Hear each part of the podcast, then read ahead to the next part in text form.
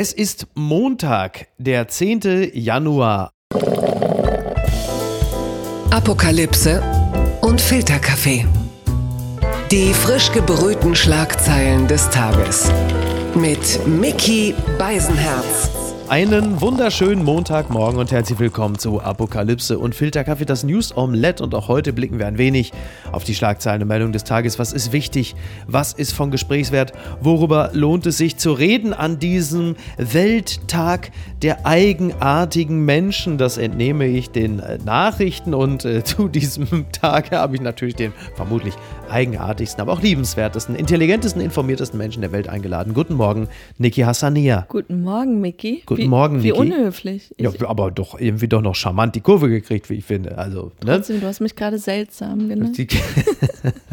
Ist es dir eigentlich klar, dass gestern vor 15 Jahren die legendäre Keynote von Steve Jobs gewesen ist, die das iPhone vorgestellt hat? Wow. 15 Jahre. 15. Ja. Was für ein Sprung, gell? Oder? Wie damals so 100 Jahre wären. Ja. Ja, irre. Und, und äh, ich meine, wenn wir uns erinnern, also Kunst, auch technische, entsteht ja aus großem Leidensdruck. Und was war das damals mühsam? Man musste gleichzeitig das Telefon mitnehmen, den iPod, die Kamera, die Ixus, ne? Dann, äh, um was weiß ich, Falschparker zu fotografieren. Und das hat dieses Gerät kombiniert. Aber es ist in der Form auch nichts so Revolutionäres mehr nachgekommen seitdem, finde ich. Ja, aber ich finde, wir verdienen es auch nicht besser. Wie gesagt, wir halten das Wissen der Welt in der Hand und nutzen es für Katzenvideos auf dem Klo. Ja, oder halt eben äh, für Twitter, also gerade genutzt auch über das Smartphone, immer noch die beste Möglichkeit, sich innerhalb von wenigen Sekunden äh, die Laune am Tag nachhaltig zu ruinieren.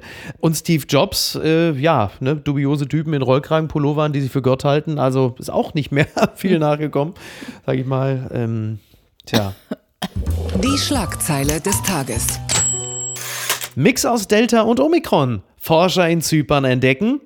Deltacron, das meldet NTV. Bei 25, bei 25 Corona-Patienten finden Wissenschaftler in Zypern einen neuen Strang des Virus, der die beiden Varianten Delta und Omikron aufweist. Er taucht vor allem bei Infizierten auf, die klinisch behandelt werden müssen. Ob es sich bei Deltacron um eine neue Variante handelt, ist jedoch fraglich. Ja, da kommt doch das Beste zusammen. ne? So ein bisschen wie bei Alien vs. Predator.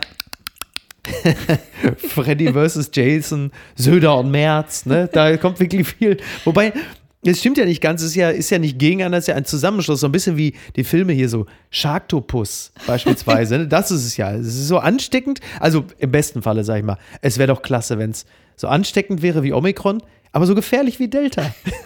so ein bisschen wie Kokoswasser mit Kohlensäure. Braucht wirklich jetzt echt niemand.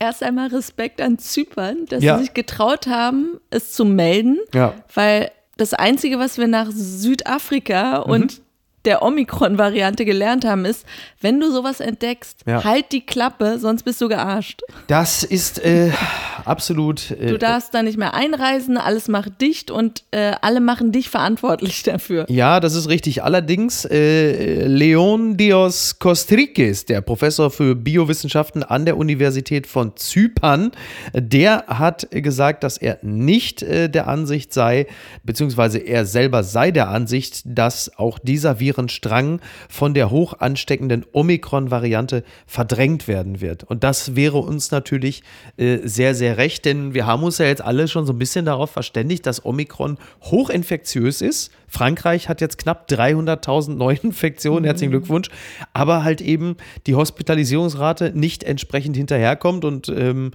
da hängen wir ja alle gerade so ein bisschen dran, denn das, was jetzt in den nächsten, äh, tippe ich mal, vier, fünf Wochen da auf uns zukommt, das sind natürlich Zahlen, äh, die werden alles übersteigen, was wir bislang äh, gesehen Die haben. Omikron-Wand. Die, Omi die berühmte Omikron-Wand, genau. So, und deswegen, was da jetzt mit passiert, also du hast ja jetzt im Grunde sowas fast schon im Wochentakt. Also war ja vor ein paar Tagen dann eine Variante, die in Südfrankreich entdeckt worden ist. Mit den vielen Buchstaben, die eher so einer äh, Querdenker-Demo anmuten. Ja, oder dem Zweitgeborenen von Elon Musk. ähm, ja, übrigens eigentlich eine Unverschämtheit. Da ist jetzt eine neue Variante und jetzt spart man schon die griechischen Buchstaben, wenn man sagt, äh, könnte sein, äh, wir wollen die jetzt Wir nicht brauchen verschießen. noch ein bisschen, Wir, wir, genau, wir machen da eine Mischung aus Mash-up. ähm, ja, also wie gesagt, das fühlt sich gerade so ein bisschen an wie so irgendwie Oreos mit Aioli in der Mitte. Ähm, wir warten es einfach Wie- wie mal war, ab. Wie war deine Reaktion aber, als du es jetzt zuerst gelesen hast? Weil bei mir, ich merke, ich lache darüber. Also es Ja, ist dann ich- wirklich so ein so, Ja, ich habe jetzt mittlerweile, ja genau, äh, genau. Ähm, also sowohl du als auch ich, wir haben ja, also sowohl wir als auch für unsere Liebsten, ja uns den bestmöglichen Schutz besorgt. Und unter diesen Voraussetzungen kannst du ja auch nur noch mit einer gewissen Mischung aus der nötigen Besorgnis, aber vor allen Dingen auch sehr viel Gelassenheit und Galgenhumor darauf reagieren, weil was bleibt dir denn noch anderes übrig? Also nach zwei Jahren äh, pandemischen Schreckens habe ich auch wirklich nicht mehr allzu viel, also meine Fox to give? ja, ja, genau. Meine Schreckensreserven sind auch ein bisschen aufgebraucht. Das gibt's doch gar nicht. Die Zeit meldet, Olaf Scholz kann Zeitplan für die Impfpflicht wohl nicht einhalten. Eine etwaige Impfpflicht kann einem Bericht zufolge womöglich erst im Mai in Kraft treten. Die Union wirft der Ampel vor, das Projekt wegen Bedenken der FDP zu verzögern. Ja, Olaf Scholz, der äh, Bundeskanzler, der sich ja ähm, in der ihm ähm, tja, wie soll ich sagen, möglichen Deutlichkeit für die Impfpflicht ausgesprochen hat, sieht jetzt dieses wollen wir das Prestigeobjekt jetzt schon so ein bisschen äh, wegkippen, würde ich mal sagen. Ne? Olaf Scholz, Sternzeichen Waage, also V-A-G-E, da muss man immer alles erklären. Ähm, die Frage ist halt, kommt die überhaupt? Ich bin ja mittlerweile an dem Punkt, wo ich glaube, äh, die Impfprämie kommt schneller als die Impfpflicht. Ich finde es so lustig, dass es erst ein Jahr lang hieß, es komme keine Impfpflicht. Ja. Dann haben sie sich durchgerungen zu sagen, ja Leute, sorry, die Umstände haben sich verändert Ja. und ähm, jetzt müssen wir einfach Wortbruch begehen Mhm. und haben dafür so einen Arschtritt bekommen von links und rechts, also überall, Ja. nur um dann zu sagen, ja, also das erste stimmt jetzt doch, also ist eigentlich Ja. weil, und, und auch der Vorwurf, dass die FDP dahinter steckt, ja, dass, dass die mit ihrem Freiheitsdenken und Mhm. Na gut, so. die Liberalen haben natürlich am wenigsten ein Interesse daran. Also für die, für die Liberalen ist natürlich die Einführung einer Impfpflicht, die sie im Rahmen einer Regierungskoalition mitvertreten, natürlich äh, mindestens genauso dramatisch wie für die Grünen, äh, dass sie das Tempolimit nicht durchgekriegt haben oder Ja, äh, wobei andere auch Projekte. hier, es ne? herrscht ja kein Fraktionszwang Genau. und mein Eindruck war schon, dass auch wirklich einige von der FDP gemerkt haben, um das in den Griff zu kriegen um, und von mir aus, um die Wirtschaft Mhm. zu retten und das einzudämmen, bedarf es einer Impfpflicht. Ja, ja. Und ich verstehe nicht, also wenn man es machen will, dann bitte jetzt. Mhm. Also die Abstimmung, ob es eine Impfpflicht geben soll oder nicht. Weil wenn du jetzt wirklich noch wartest bis zum März und wir wissen einfach, es liegt in der Natur der Sache, Ja. dass die Zahlen runtergehen werden, dass wir das wieder in den Griff kriegen Das werden. wäre schön. ich gehe davon aus, aber dann ist es wirklich obsolet. Dann werden Naja, alle sagen, wir brauchen hat, keine Impfpflicht Karl mehr. Lauterbach hat ja seinerseits ja schon darauf hingewiesen, dass eine Impfpflicht im Hinblick auf den kommenden Herbst wichtig sein wird. Da hat er ja natürlich auch nach allem, was wir wissen und was wir erwarten dürfen, ja auch nicht Unrecht. Es ist übrigens so, das Problem ist, dass es am 26. oder 27. Januar eine umfassende Orientierungsdebatte im Bundestag geben soll. Wegen Karneval ist für Februar nur eine Sitzungswoche angesetzt, sodass frühestens in der Woche ab dem 14. März eine Entscheidung fallen kann. Da der Bundesrat, der zustimmen muss, erst wieder am 8. April tagt, könne das Projekt nach jetzigem Zeitplan erst dann final gebilligt werden, so der Tagesspiegel. Jetzt erst auch mal grundsätzlich, ja, also die Impfpflicht und deren Durchsetzung, das war ja ein Thema, das kam auf mit Delta. So, zu diesem Zeitpunkt durften wir annehmen, dass eine doppelte, Klammer auf, oder auch eine Boosterimpfung sicher vor Corona-Infektionen schützt und nach allem, was wir so wissen, auch fast eine Art sterile Immunität bedeutet. So, jetzt ist Omikron da und Omikron ähm, sorgt ja dafür, dass du trotz Doppelimpfung und auch sogar trotz geboostert sein. Wir kennen ja alle jetzt die Fälle äh, aus dem privaten oder erweiterten Umfeld. Das werden auch täglich mehr, dass die Leute sich trotzdem infizieren können und, wenn auch im verringertem Maße, die Viren weitergeben können. Da geht dir natürlich ein bisschen die Argumentationsgrundlage aus, wenn du die Impfpflicht deshalb durchsetzen willst, weil das natürlich sicher vor einer Infektion schützt und halt eben auch bis zum gewissen Grad vor der Weitergabe.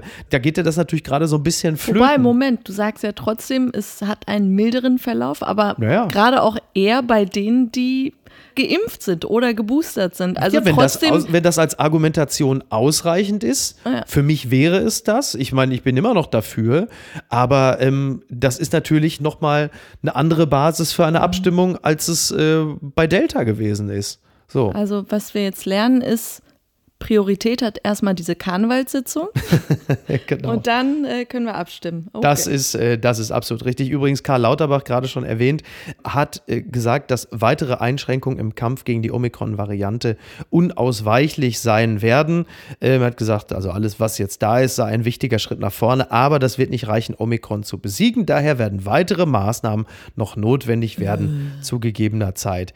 Ja, klar. Also wie gesagt, man wird es ja sehen. Ne? Man wir wird sehen. optimistisch in dieses Jahr. Ja, ja, ja. Ähm, eine Sache, die wir vielleicht auch nochmal erwähnen sollten, äh, du hast es mir gesagt, heute die Berliner Zeitung berichtet von bis zu 500 Kindern, die nach Selbsttötungsversuchen auf Intensivstationen liegen. Also es ist so, äh, dass zwischen März und Ende Mai 2021 bundesweit auf Intensivstationen äh, 500 Kinder nach Suizidversuchen auf Intensivstationen behandelt wurden. Das ist das Ergebnis einer Studie der Essener Uniklinik. Äh, Die Fallzahl sei damit im zweiten Lockdown um rund 400 Prozent im Vergleich mit der Zeit vor Corona gestiegen. Das ist natürlich ähm, Horror, wirklich. eine, eine wirklich beängstigende Zahl. Ähm, ich zitiere an dieser Stelle äh, auch mal Professor Christian Doner-Schwake, den Leiter der dortigen Kinder- und Intensivstation, also der Essener Uniklinik. Lockdown und Schulschließung im Frühjahr letzten Jahres hätten sich wie Kaugummi hingezogen. Das habe vor allem Kinder belastet, die schon zuvor unter Depression oder Angststörung gelitten hätten. Das ist ja etwas, das wird ja im Zusammenhang mit Lockdown-Maßnahmen immer mal wieder erwähnt, dann doch aber eher als Randnotiz und wird jetzt natürlich wieder eine große Rolle spielen, wenn es um Schulschließungen geht. Gerade jetzt im Zusammenhang mit Omikron.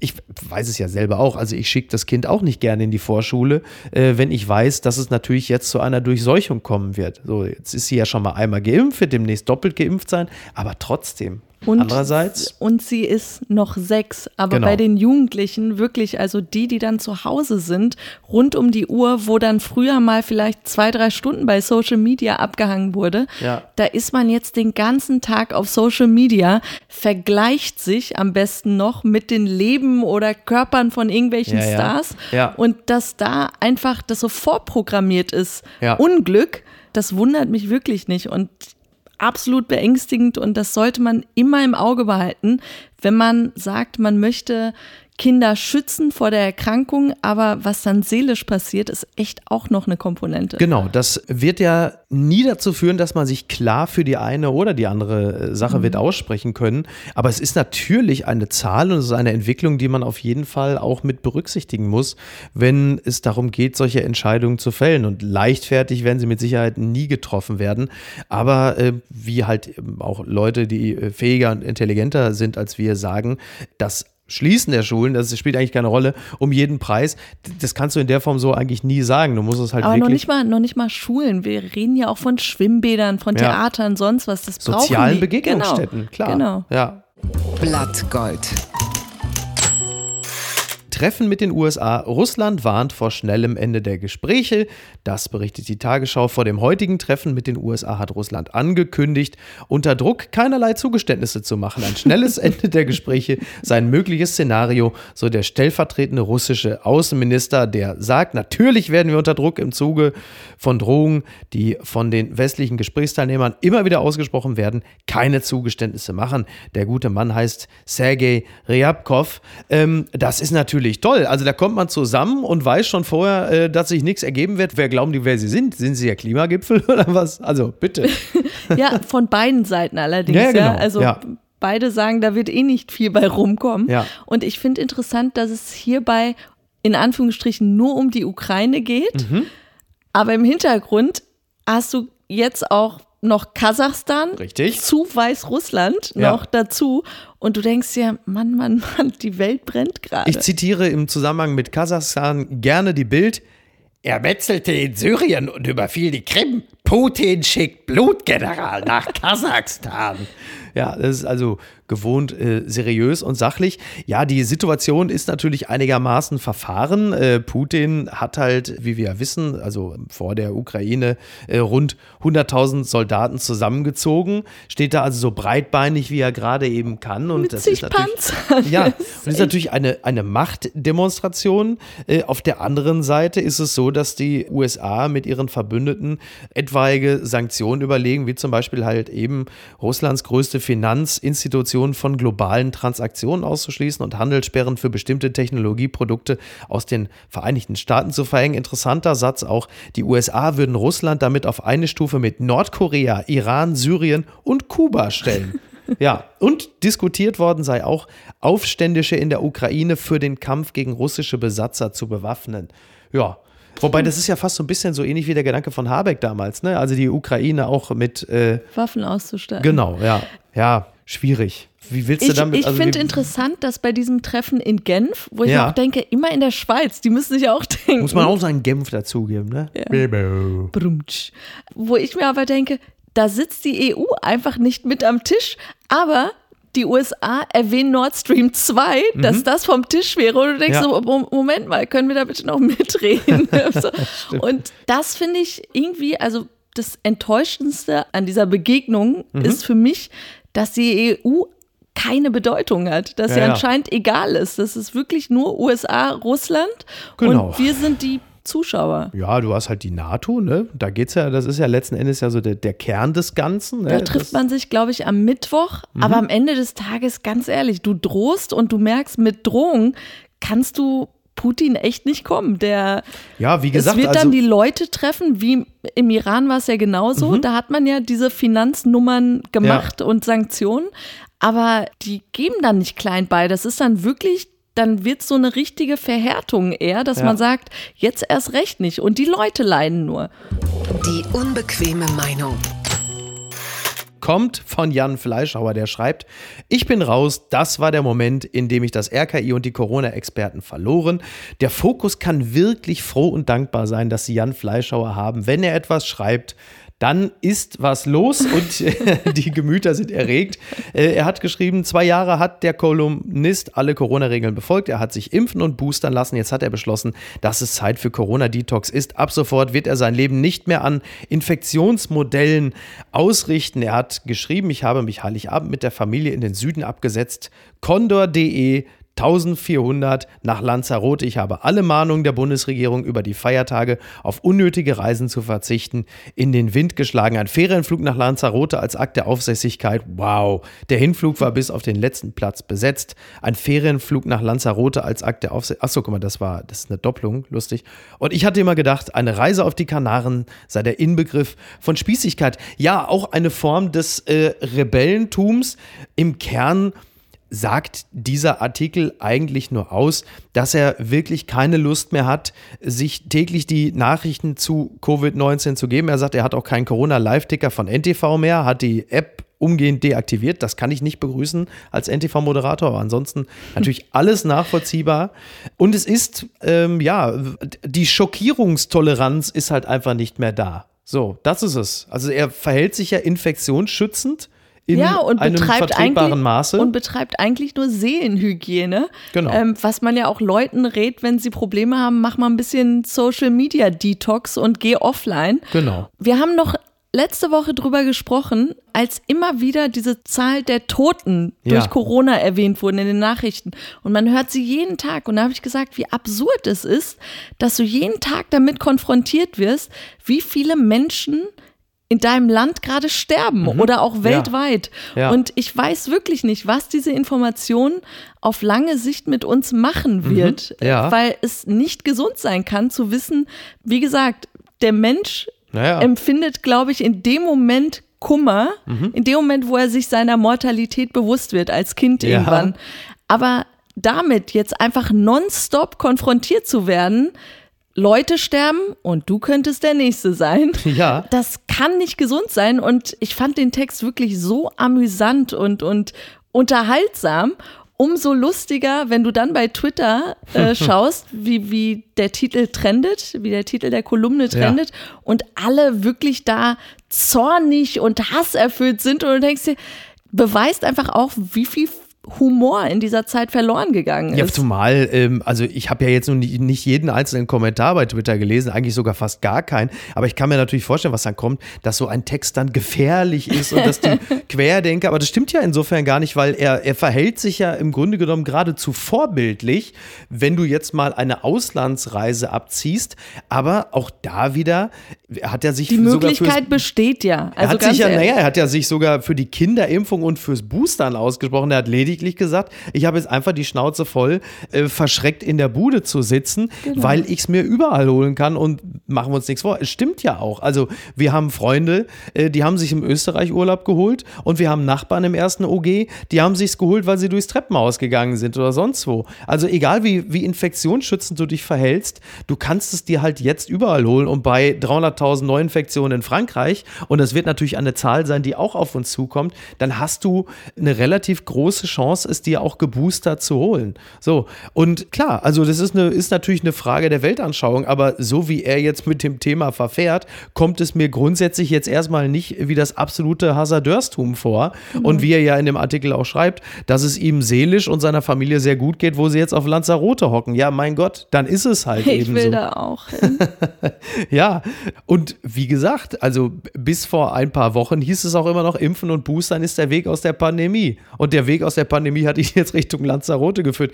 Nur er hat natürlich mit einem Satz oder mit dem Schluss seiner Kolumne, mit dem Satz I am out, hat er natürlich insofern nicht ganz recht, denn äh, du kannst zwar für dich die Entscheidung treffen, ich bin raus, dummerweise ist das Corona ja bis zu einem gewissen Grad auch egal. So, also das erwischt dich ja an jedem Punkt der Welt. Übrigens würden die endlich die scheiß Patente freigeben, dann wäre das vielleicht auch schon nicht mehr so ein Riesenthema, aber Merkel gibt die Patente. frei. vor allem Merkel. Merkel gibt die Patente frei. Das Kleingedruckte. Harvard, Harvard, ich kann schon nicht mal Harvard, Harvard. richtig sagen. Harvard-Historiker erklärt, warum 536 das schlimmste Jahr aller Zeiten war. Das berichtet das Redaktionsnetzwerk Deutschland.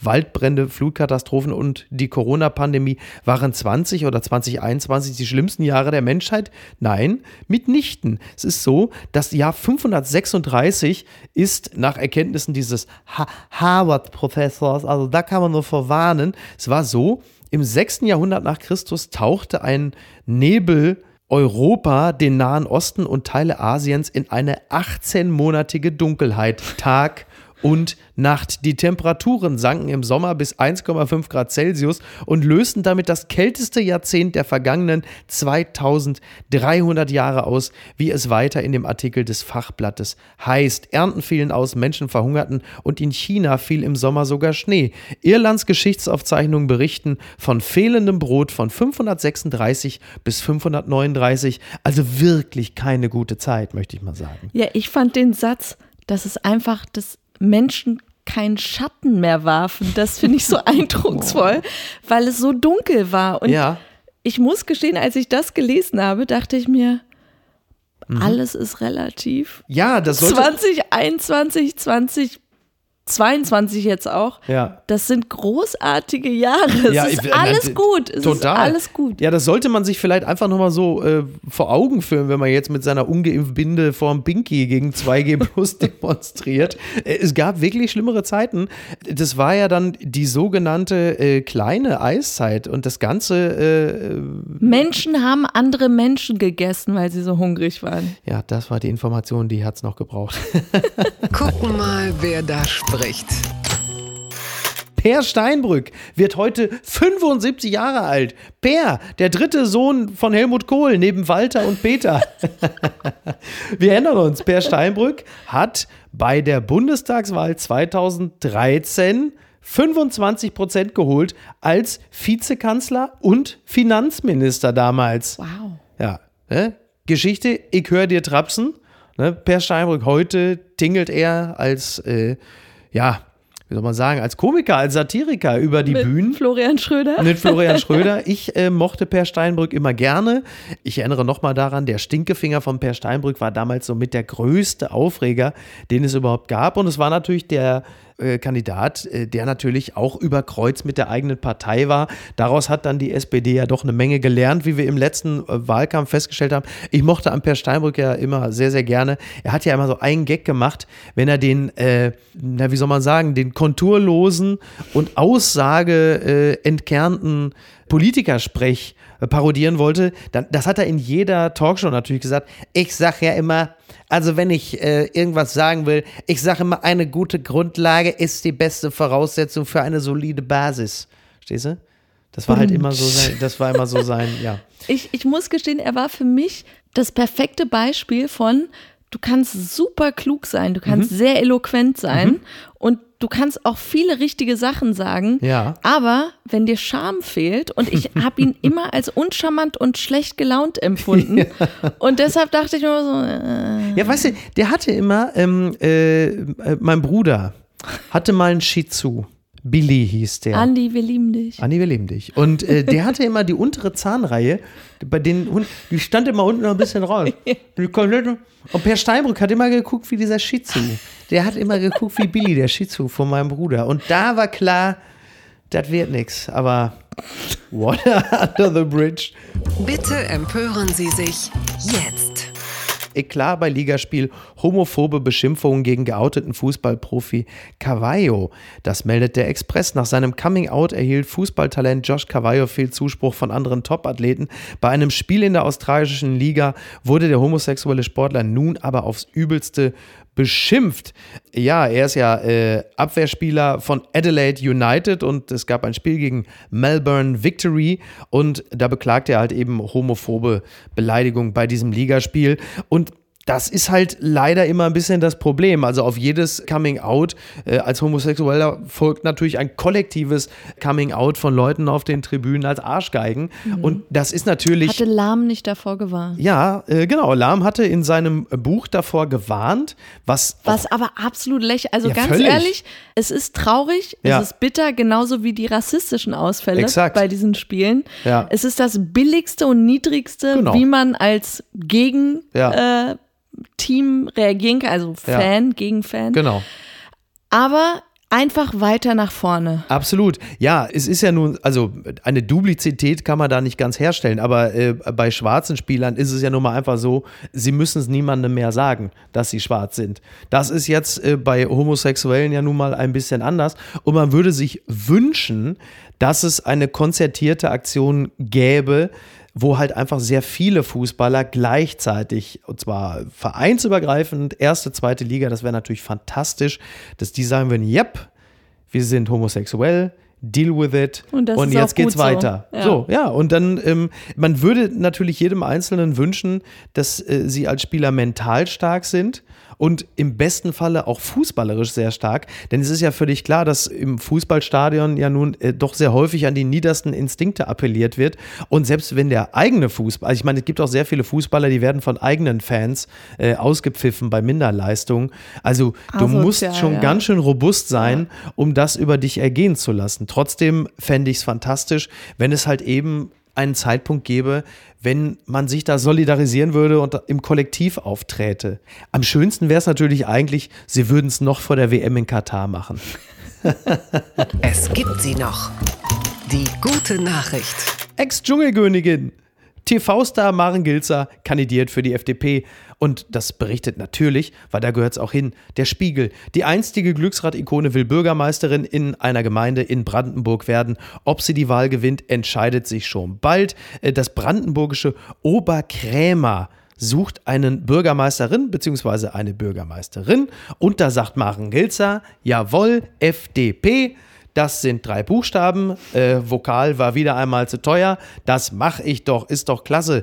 Ja, da kann man natürlich sagen, hat Brandenburg nicht schon genug Probleme, aber das ist doch toll. Also schön, dass da auch, äh, ne? Aber es zieht auch. Ich habe gesehen, wie sie dann mit so Blumen von Ja. Tür zu Tür gegangen ist und die Leute sie wiedererkannt haben und dann ihr auch direkt versprochen haben, ja, ich wähle sie. sehr schön. Ja, vielleicht hatten sie Angst, dass sie äh, demnächst dann nochmal mit Peter Bond um die Ecke kommt. Ne? Da haben sie gesagt, bevor das passiert. Das ist ja da, irgendwie Glücksrad, FDP und Politik. Also da, das, das ist eine Melange, die äh, scheint irgendwie reizvoll zu sein. Also Peter Bond, der legendäre Peter Bond, ist ja auch mal für die FDP angetreten im Wahlkreis Parchim. So, ja. Und, und Ergebnisse? Ja, das war, also, er hat da noch schlechter abgeschnitten als im Dschungelcamp. Es, äh, Unterm Radar. Es ist ja jetzt kein Riesengeheimnis, dass das Dschungelcamp in den nächsten Tagen in äh, die Region kommt, äh, wo man den Dschungel erwartet. Südafrika.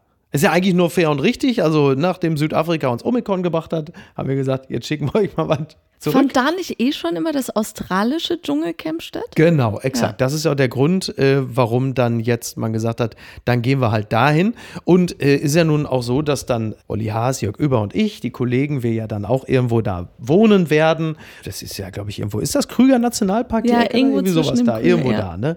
So, und dann hat jetzt, also da haben wir da irgendwie so ein Haus da in der Gegend. Und dann äh, schreibt uns jetzt die Frau, die da irgendwie so eine Art, sag mal, Hausmeisterin der Gegend ist, ja, die sagt, also auf Englisch hat sie uns dann schon mal so ein paar Regeln geschrieben. Da hat sie unter anderem gesagt, also auf Englisch, stellt sicher, dass die äh, Türen und Fenster geschlossen sind, wenn ihr äh, jetzt einfach geht. Da denken sie schon so, hm, okay. Dann äh, das Füttern der Tiere ist verboten. du denkst, ja, was, was äh, welche äh, Tiere denn? Also Hühner jetzt oder was? oder Eichhörnchen oder was? Und dann, dann kommt als nächstes, äh, bitte berücksichtigt, äh, dass Paviane in der Area sind und die sind auch so ein bisschen kiebig drauf. Ne? Also passt bloß auf, dass äh, die Türen äh, zu eurem Haus auch zu sind. Ne? Müsst ihr ein bisschen aufpassen. So, to avoid nasty surprises, as they will enter the villa if an opportunity arises. Also es kann sehr gut sein, dass du ins Bett gehen willst und da sitzen so zwei Paviane und sagen, du kannst auf der Couch pennen. und dann denkst du in dem Moment schon, ja, jetzt ist aber auch langsam mal gut, jetzt habe ich schon fast keine Lust mehr. Dann kommt auch noch, ähm, bitte berücksichtigt, dass gelegentlich äh, in der Gegend auch mal so ein Leopard da rumstreuen kann. Und jetzt, jetzt kommt mein Lieb jetzt ein absoluter Lieblingssatz. They are not known to be aggressive to humans unless unless confronted. sie werden, sie, sie tun nichts, es sei denn, man konfrontiert sie. Ich weiß jetzt nicht, wie die Auslegung von Konfrontation. Euer Fleischgeruch ist Konfrontation genug. Ein Menschenfleischgeruch macht sie wild. Und du denkst. Ich fand, ja. ich fand so lustig, weil ich ja auch überlegt hatte, mitzukommen. Und dann mhm. habe ich mir angeschaut, wo ja. das ist. Und auf dieser Seite, wo, dieses Haus beworben wird, ja. steht davon, da seien Tiere wie Zebras und Giraffen. Also wirklich nur so diese harmlosen Tiere. Und mein erster Gedanke war aber sofort, da wo es solche Tiere gibt, muss es auch Tiere geben, die sie gerne verspeisen. Die lecker finden. ja. Und da fühlte ich mich dann sehr bestätigt mit den Leoparden. Ja, ja freue ich mich. Zauberhaftes Afrika. Gewinner des Tages.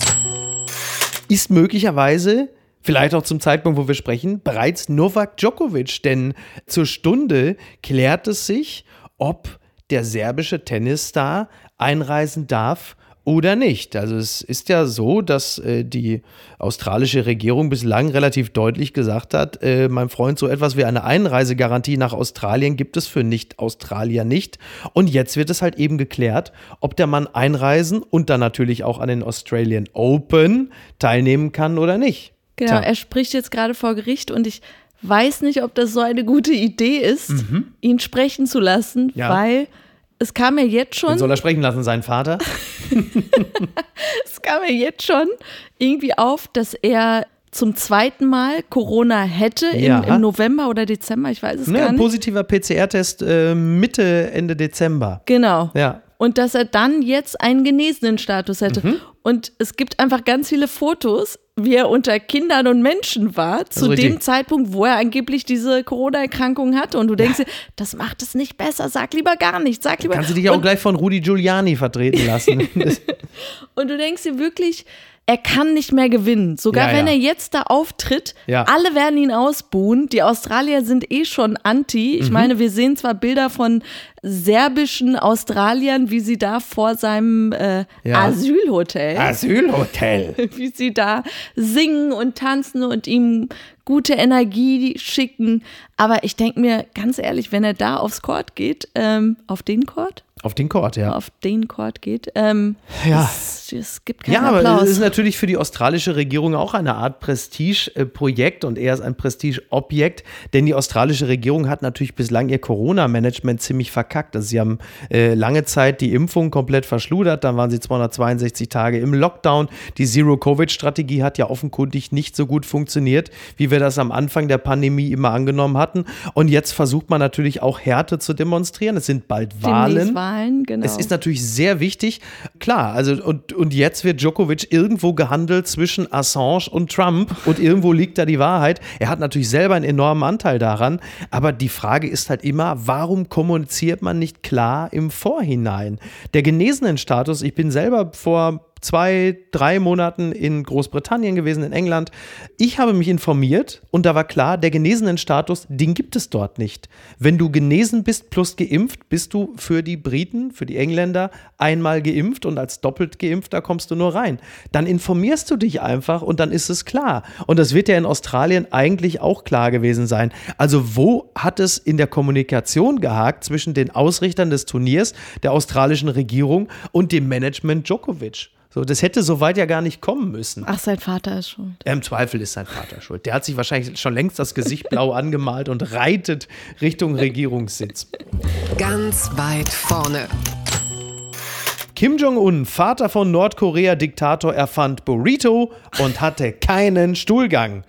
Das berichtet eine Seite namens news.de. In Nordkorea geschehen die wundersamsten Dinge, zumindest der eigenen Propaganda zufolge. Kim Jong-il, der verstorbene Vater von Kim Jong-un, Der wird zweite. Der zweite. Ja, Kim Jong der Zweite wird jetzt posthum für eine angebliche Erfindung bejubelt und die schmeckt auch seinem Diktatorensöhnchen. Ich zitiere wirklich nur sowas, so würde ja sonst keiner von uns schreiben. Also die Zeitung Rodong Sinmun sagt, äh, dass Kim Jong-il kurz vor dem Tod den ähm, Burrito erfunden hätte. Was man so eben macht in seinen letzten Stunden. wie es dort heißt, Genau. ja. Äh, Finde ich äh, spektakulär, die Meldung. Also ich hätte es nicht, wusste es nicht. Ich, Ich hatte eigentlich gedacht, es ist eher so aus dem Tex-Mex-Bereich und auch gibt es auch schon länger als nur zehn Jahre, aber da kannst du mal sehen. Ich finde einfach bei all diesen Meldungen, wir haben ja schon mal gesagt, alles, was aus Nordkorea an Meldung kommt, Ja. ist echt bizarr und komisch. Ja. Und ich weiß langsam auch Das ist eine nicht, Diktatur, aber lustig. ich weiß aber auch nicht, ob das nicht wirklich alles Fake News ist, um Nordkorea noch lächerlicher darzustellen, als sie schon dastehen Tja, mit dieser die Figur Frage. Kim Jong-un. Ja. Weil du hast ja niemanden, der es verifizieren kann. Ja. Von innen, von außen, niemand. Es sind einfach so Shit-Stories, so ein bisschen wie Chuck Norris. Ja. Und ähm, die sind dann einfach im Umlauf und wir lachen uns kaputt. Und was schreibt eigentlich die Bild? Post von Wagner. Lieber Horst Lichter, Sie sind der Beweis, dass es noch Märchen gibt. Aus einem Entlein ein stolzer Schwan wird. Aus einem Einfallspinsel ein Philosoph. Ihre Karriere ist sensationell. Sie waren ein bemitleidenswürdiges Entlein. Volksschule, eine Lehre als Koch, Vater Bergarbeiter, Mutter krank. Finanzielle Schwierigkeiten. Sie mussten auf einem Schrottplatz arbeiten. Mit 26 Jahren hatten sie ihren ersten Schlaganfall. Mit 28 den zweiten. Dann folgte der Herzinfarkt. Man kann nicht tiefer fallen, wenn man ganz unten ist. Die Lehre des Horst Lichter ist, dass jeder Mensch ein stolzer Schwan werden kann. Dazu braucht man Tricks. Da ist sein Bart, der wie ein Krummsäbel aussieht. Und da ist ein rheinischer Dialekt. Und da ist sein Ich liebe alle. Horst Lichter kann nicht singen, dichten, tanzen. Aber er kann das Wichtigste. Am Leben bleiben. Herzlichst, Ihr Franz Josef Wagner. Da kannst du mal sehen, das ist schon Bares. Bares für Rares. Das ist eigentlich eine klassische Münte. Das ist eigentlich so ein Münte-Slogan, ne? Bares für Rares. Ihre SPD, schönste Amt neben Papst. Meine Damen und Herren, verabschiede mich jetzt für die heutige Folge. Wünsche Ihnen noch einen schönen Tag. Jetzt noch Schreckensnachricht, Niki, für dich. Sylt ist dicht. Inzidenz 1500. Nächsten drei Wochen ist auf Sylt alles dicht. Ach, wie schrecklich. Das ist bitter, ne? Ja, ja. Da fliegen wir nie wieder hin. ja die rote Chino hängt auf halbem Ast. da fliegen wir, fliegen wir nie wieder hin von Hamburg aus. Ja, sei ruhig, ey. Bleib gesund. Bis dann. Tschüss. Ciao. Apokalypse und Filtercafé ist eine Studio Bummens Produktion mit freundlicher Unterstützung der Florida Entertainment. Redaktion Niki Hassania. Produktion Laura Pohl. Ton und Schnitt Niki Franking. Neue Episoden gibt es jede Woche montags, mittwochs und freitags, überall, wo es Podcasts gibt. Stimme der Vernunft und unerreicht gute Sprecherin der Rubriken Bettina Rust.